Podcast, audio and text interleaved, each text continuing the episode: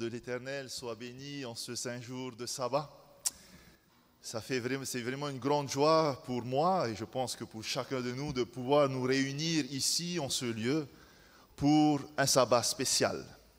Car comme vous pouvez le voir ce matin, ici est dressée une table sur laquelle reposent les éléments essentiels pour un service de Sainte Seine. Il est vrai qu'aujourd'hui, nous commençons un nouveau trimestre et nous avons pour habitude de débuter le trimestre par une Sainte Seine. Et c'est pourquoi donc ce matin, j'ai intitulé notre message d'encouragement J'établis mon alliance avec toi.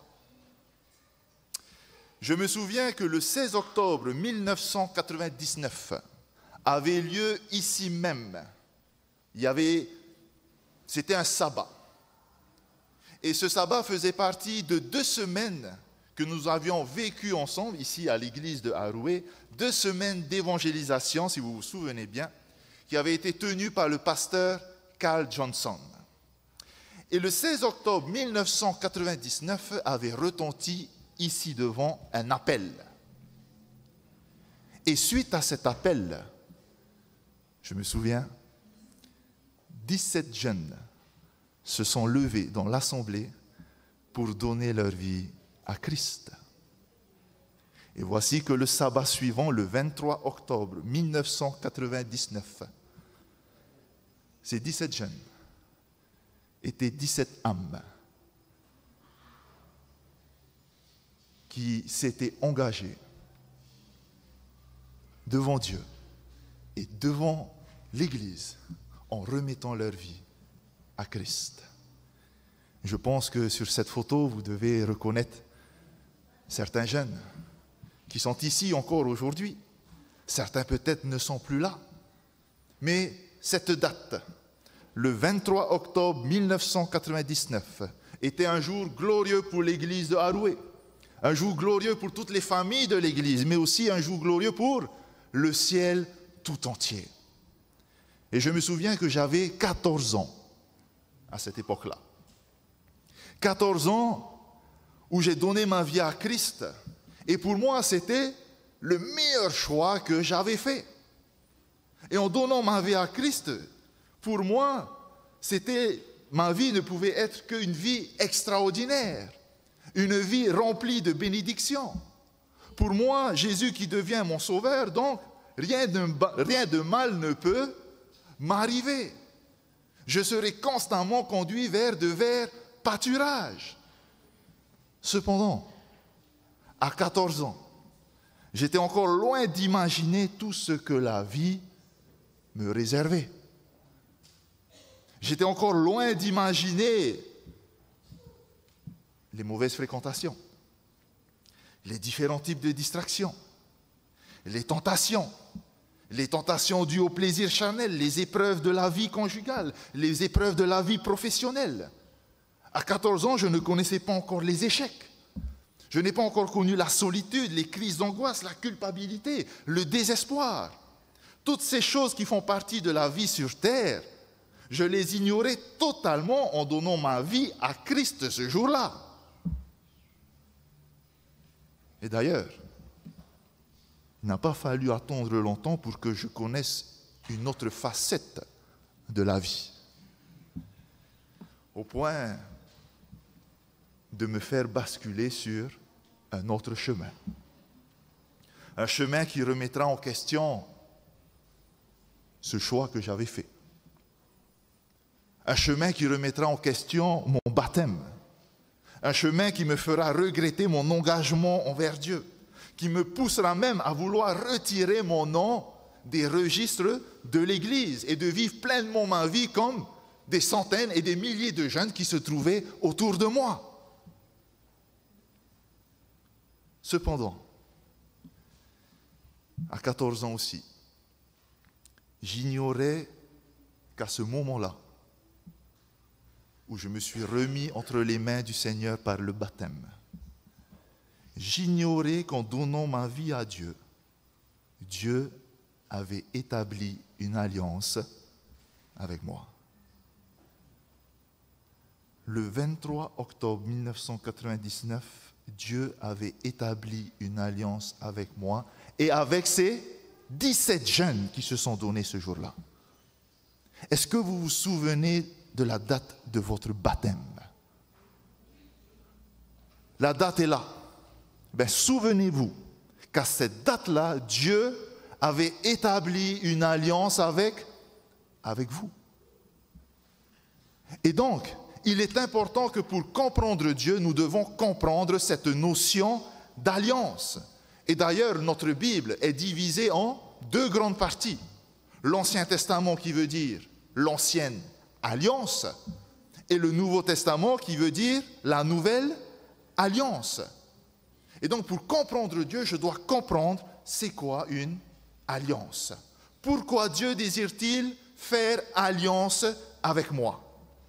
Eh bien ensemble, nous allons essayer de comprendre ce qu'est une alliance. Premièrement, pour comprendre le mot alliance, nous allons nous tourner vers l'hébreu. L'hébreu, donc, va, venir, le mot alliance, va venir du mot hébreu bérit. Et bérit va vouloir dire, va exprimer une dernière volonté. Ma dernière volonté. Bérit va vouloir aussi dire, c'est un pacte, un engagement. Bérit va vouloir aussi dire ne devenir qu'un, c'est-à-dire exprimer une fusion, une union entre deux, trois, plusieurs personnes. Mais Bérit va aussi exprimer une notion de, de sacrifice. Donc, lorsque je regarde la définition de Bérit en hébreu, en établissant une alliance avec moi le 23 octobre 1999, voici ce que Dieu avait fait. Et voici ce que Dieu a fait depuis le jour où vous vous êtes remis entre ses mains. Voici ce que Dieu avait fait. À travers la définition de Béchit, Dieu a dit, ma dernière volonté, c'est d'être engagé à tes côtés, au point de me sacrifier pour ne former qu'un avec toi. Voilà l'alliance. Voici ce que Dieu a fait depuis le jour où nous nous sommes donnés à lui. Dieu dit, ma dernière volonté aujourd'hui, c'est d'être engagé à tes côtés. Et s'il faudra se sacrifier, je le ferai. Parce que mon souhait, c'est que je ne sois pas séparé de toi. Et lorsque nous lisons cela, cela nous fait penser à une autre image et cela va donner justement naissance à ce que l'on appelle aujourd'hui le mariage. Le mariage, c'est quoi? C'est une union, c'est un engagement, c'est une alliance qui permettra à deux parties distinctes de s'unir pour former un seul corps. Un moyen qui m'apprendra aussi quoi? Cette notion de sacrifice. Je suis prêt à me sacrifier pour toi. Et d'ailleurs, lorsque nous nous marions, nous formons un seul corps. On ne parle plus de je, mais nous parlons de, nous. Le mot devient notre. Je suis heureux parce que tu me rends heureux. Tu es heureuse parce que j'arrive à te rendre heureux. Et si nous sommes heureux aujourd'hui, ça veut dire que chacun de nous faisons notre possible pour rendre heureux l'autre. Je fais ma part, tu fais ta part. Et c'est pourquoi nous sommes heureux. Pourquoi une alliance? Maintenant, nous allons nous tourner vers un autre mot, mais cette fois-ci en grec. Et le mot grec, le mot alliance, va venir du mot grec diatheke, et diathéquer va vouloir dire se rendre disponible dans le but de compléter. Se rendre disponible dans le but de compléter. Vous savez qu'au Moyen Âge, les grandes familles royales avaient pour habitude de faire des alliances entre elles. La famille d'Autriche va faire alliance avec la famille de, France, etc., etc. Des alliances vont se créer entre familles à travers des mariages. Mais pourquoi? Pourquoi ces alliances sont faites? Parce que lorsque deux familles se faisaient alliance, ce n'étaient jamais des alliances égales. Mais une famille faisait alliance avec une autre famille parce qu'elle n'avait pas les mêmes forces, elle n'avait pas les mêmes faiblesses, elle n'avait pas les mêmes besoins. Donc, de par ces différences, ils devaient sceller une alliance entre elles de manière à pouvoir se compléter. Tu es fort là où je suis faible. Et je suis fort là où tu es faible. Et d'ailleurs, c'est ce que l'apôtre Paul va dire dans Hébreu chapitre 7, verset 7. Or, c'est sans contredit l'inférieur qui est béni par le supérieur. Et vous vous rappelez de ce signe que beaucoup de nous avons fait. Lorsque nous avons posé notre main sur le drapeau, nous avons levé notre main en faisant ce signe qui veut dire le plus fort protège le, le plus faible. L'alliance, je me rends disponible pour te compléter. Donc si le plus faible a besoin d'être secouru, c'est au plus fort d'être disponible pour combattre à sa place et avec lui c'est difficultés. Le plus fort prend en charge les défis du plus faible. C'est pourquoi on cherche à faire alliance avec quelqu'un qui n'est pas identique à nous, mais qui est différent de nous. En faisant alliance avec Dieu, Dieu a fait alliance. Ce qui veut dire que Dieu sera disponible pour me compléter là où je suis faible en faisant alliance avec Dieu, Dieu sera disponible pour ouvrir les portes que personne ne peut ouvrir. Dieu sera disponible pour accomplir l'impossible lorsque tout me semble perdu. Dieu me dit, Roma, marche jusqu'à la mer rouge. Ça, tu peux le faire.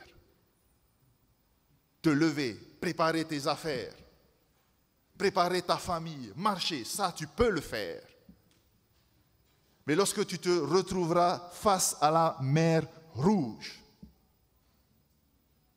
la traversée, est-ce que ça tu peux le faire? Il serait difficile pour toi de traverser la mer rouge. Et donc, à ce moment précis, Dieu se rendra disponible pour me compléter là où je n'ai pas assez de force. Et c'est Dieu qui ouvrira la mer pour moi. Il suffira que je la traverse en toute sécurité et que je continue mon chemin vers la terre promise. Dieu me dit, fais ta part. Fais tout ce que tu peux pour faire ta part. Et là où vraiment tu seras incapable de faire quoi que ce soit, ne t'inquiète pas c'est moi qui m'en occupe. Mais fais ta part. Recherche premièrement le royaume des cieux, dira Jésus. Et toutes ces choses, celles qui te préoccupent, celles où tu bloques, toutes ces choses, elle te sera donnée. Mais fais ta part. Recherche premièrement le royaume des cieux. Et tous les soucis qui te préoccupent aujourd'hui, ce que peut-être tu n'arrives pas à résoudre. Dieu dit, c'est moi qui m'en occupe. Nous savons tous qu'il peut exister deux types d'alliances. Nous allons parler premièrement d'une alliance humaine.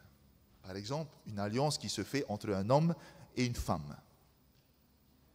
Les caractéristiques de l'alliance humaine, c'est que l'alliance humaine est une alliance qui est visible. C'est une alliance qui va tourner autour d'un contrat. Vous vous souvenez le jour où nous sommes, où vous êtes mariés, vous avez signé devant le maire un contrat. Et ensuite, vous avez eu quoi? Une alliance. Une alliance, c'est-à-dire quelque chose qui va marquer votre engagement envers la personne avec qui vous vous êtes unis. Ça, c'est une alliance humaine. Mais il existe une autre alliance qui est une alliance spirituelle. Et la différence entre ces deux alliances, c'est que l'alliance spirituelle est une alliance qui est invisible. Ce qui veut dire que je n'ai rien de physique qui m'indique que j'ai fait alliance avec Dieu. Mais cette alliance, je la ressens. Je la ressens en moi. Cette alliance, je la vis. Ainsi, on parle d'une alliance par la foi. Et cette alliance n'est pas faite sous forme d'un contrat, mais elle est faite sous forme de promesse. Vous allez me dire, mais quelle est la différence alors entre contrat et promesse? Eh bien, je vais vous dire que le contrat, un contrat est basé sur des performances. Donc, si je suis dans une mentalité de contrat, par exemple, si ma femme ne répond pas à ses obligations en tant qu'épouse, alors je me réfère au contrat et je lui dis, c'est fini entre nous. Mais si je suis dans une mentalité de promesse, ce n'est pas la performance de mon épouse qui entre en jeu à ce moment-là. C'est quoi? Ce sont les promesses que je lui ai faites le jour où nous nous sommes mariés. Ce n'est pas le contrat, mais c'est la promesse que je lui ai faite. Et je pense que vous vous souvenez peut-être de ces vœux, de cette promesse que vous avez dû dire. Je vais vous dire un exemple. Je te promets d'être un mari fidèle, dans la maladie comme dans la santé, dans les jours heureux comme dans les mauvais, dans la joie comme dans la peine. Je te promets de t'aimer d'un amour inconditionnel, de t'honorer, de te respecter, de te chérir, jusqu'à ce que la mort nous sépare. C'est cette promesse que j'ai faite. Mon alliance a été scellée à travers une promesse. Quoi qu'il arrive, je me rends disponible pour te compléter. Quoi qu'il arrive, je suis prêt à me sacrifier pour que rien puisse nous séparer. Ça, je te le promets.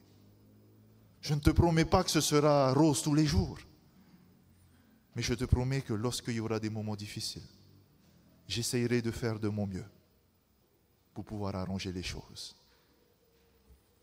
Quelle promesse personnelle avons-nous établie lors de notre alliance avec Dieu? Est-ce que nous avons fait une promesse le jour où nous nous sommes mariés? Est-ce que nous avons fait une promesse à Dieu? Une promesse personnelle. Je ne parle pas des vœux de baptême, où nous avons dû lever la main peut-être 13 fois, mais un vœu personnel. Est-ce que j'ai fait ce vœu personnel à Dieu lorsque le jour où je me suis marié, euh, je me suis baptisé Je pense que certains, beaucoup vont dire, ben non, je n'ai pas fait de promesse à Dieu. Mais rassurez-vous, c'est que même si je n'ai pas fait de promesse à Dieu, lui m'a fait une promesse. Et je vais vous réciter une de ces promesses, une promesse que je tiens à cœur, une promesse qui m'a accompagné dans tous les moments durs de ma vie, qui se trouve dans Ésaïe 41, verset 10. Et Jésus dit, ne crains rien, car je suis avec toi. Ne promène pas des regards inquiets, car je suis ton Dieu. Je te fortifie, je viens à ton secours, je te soutiens de ma droite triomphante. Dieu nous a laissé tant de promesses. Et il y a une autre que j'aimerais encore lire avec vous. Le Seigneur dit, voici l'alliance que je vais établir avec eux après ces jours-là. Je mettrai mes lois dans leur cœur et je les écrirai dans leurs pensées. Puis il ajoute, je ne me souviendrai plus de leurs péchés ni de leurs fautes. Et comment Dieu fera-t-il pour ne plus se souvenir de nos fautes? Il dira lui-même dans Ézéchiel chapitre 36, versets 25 à 28, Je répondrai sur vous une eau pure, et vous serez purifiés. Je vous purifierai de toutes vos souillures et de toutes vos idoles. Je vous donnerai un cœur nouveau, et je mettrai en vous un esprit nouveau. J'ôterai de votre corps le cœur de pierre, et je vous donnerai un cœur de chair. Je mettrai mon esprit en vous Et je ferai en sorte que vous suiviez mes ordonnances et que vous observiez et pratiquiez mes lois. Vous habiterez le pays que j'ai donné à vos pères, vous serez mon peuple et je serai votre Dieu. Lorsque je fais alliance avec Dieu, et comme notre école du sabbat nous le dit dans la mission, c'est Dieu qui prend l'initiative. Dieu prend l'initiative, c'est lui qui te cherche, c'est lui qui s'approche de toi, c'est lui qui te trouve et c'est lui qui t'appelle. Donc lorsque tu retrouves Dieu dans ta vie, ce n'est pas toi qui as trouvé Dieu, mais c'est Dieu qui t'a retrouvé. C'est Dieu qui a tout fait son possible pour qu'à un moment donné, tu puisses te souvenir de lui. Dieu prend l'initiative pour entrer dans ton monde, pour entrer dans ton univers afin de rechercher celui qu'il aime. C'est Dieu qui sera ton berger. C'est lui qui te dirigera près des eaux paisibles. C'est lui qui restaurera ton âme. C'est lui qui chaque jour désire redonner un nouveau souffle à ta vie. Chaque matin, mon frère, ma sœur, Dieu te donne une nouvelle page blanche pour réécrire une nouvelle histoire. Chaque matin, lorsque tu ouvres les yeux, Dieu te donne une nouvelle page blanche pour écrire une nouvelle histoire de ta vie. Ce qui est passé est passé. Aujourd'hui, tout peut changer selon ta volonté. Si aujourd'hui tu te sens être égaré dans un autre monde, alors j'aimerais t'inviter à changer de monde et à entrer dans le monde de la lumière. Car l'alliance que tu penses avoir brisée entre Dieu et toi peut être rétablie ce matin même selon ton choix. Et là où tu te poses sûrement la question, mais comment je peux faire? Par où commencer? Vu ma situation, je suis allé peut-être trop loin, je ne sais pas, je ne sais pas quoi faire. Mais Dieu dit, je répandrai sur vous une eau, une eau pure. Je répandrai sur vous une eau pure et vous serez purifiés. Alors que Jésus était à table, Jésus va se lever. Il était à table avec ses disciples en train de fêter la Pâque. Et Jésus se lève. Les disciples regardent. Et là, il retire ses vêtements. Il prend une bassine et commence à remplir de l'eau. Tous les disciples regardent avec un grand étonnement. Les disciples n'arrivent pas à comprendre ce qui se passe. D'où la réaction de Pierre. Seigneur, mais qu'est-ce que tu fais?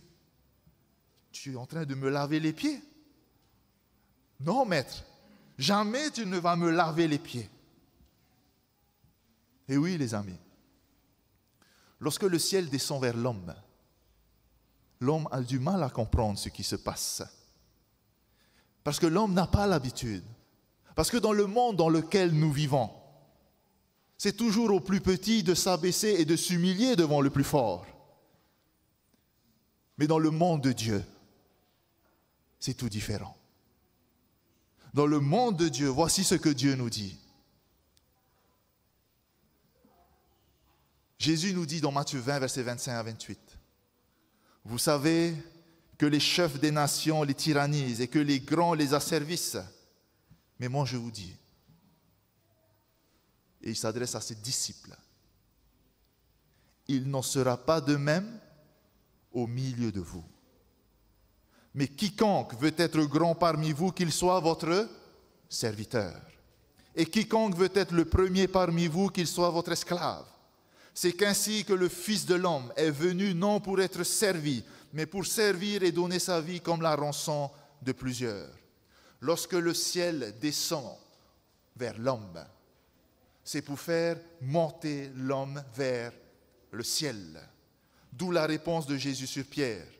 Si je ne te lave pas les pieds, tu n'auras point de part avec moi. Et à cette réponse que Pierre ne comprend toujours pas, il va dire, mais maître, ne me lave pas seulement alors les pieds, lave-moi aussi les mains, lave-moi la tête, lave-moi tout entier. Et Jésus dit, non Pierre,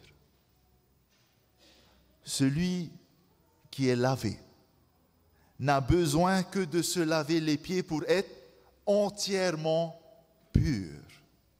Et vous êtes purs, mais non pas tous. Que veut dire Jésus?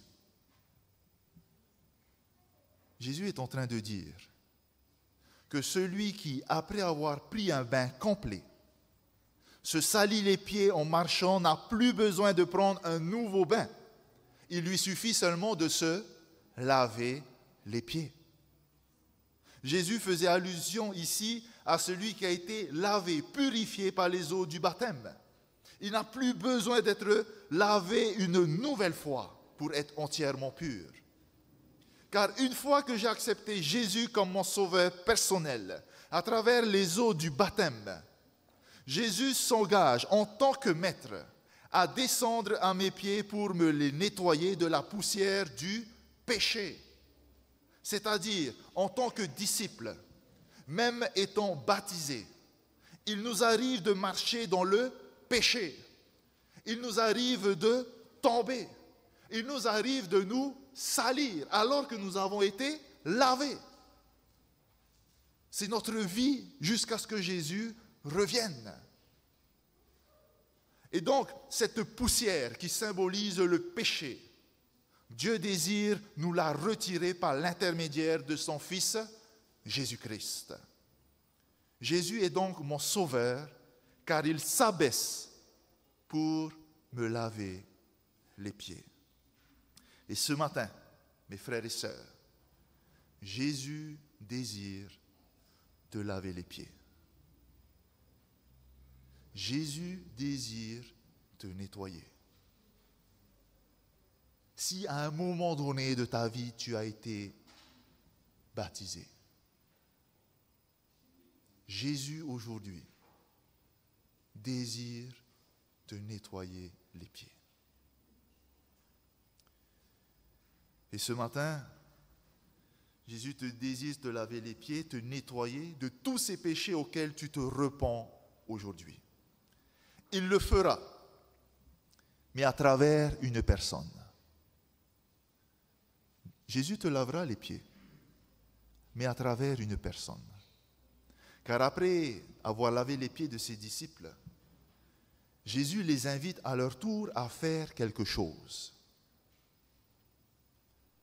Si donc je vous ai lavé les pieds, moi le Seigneur et le Maître, vous devez aussi vous laver les pieds les uns aux autres.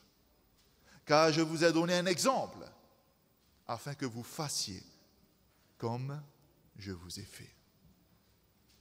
Quand Jésus me lave les pieds, il me dit, Raouma, n'oublie pas que je t'aime.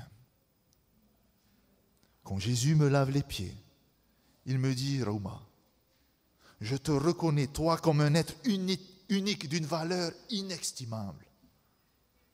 Lorsque Jésus me lave les pieds, il me dit, Raouma, prends courage, car je suis avec toi jusqu'à la fin du monde.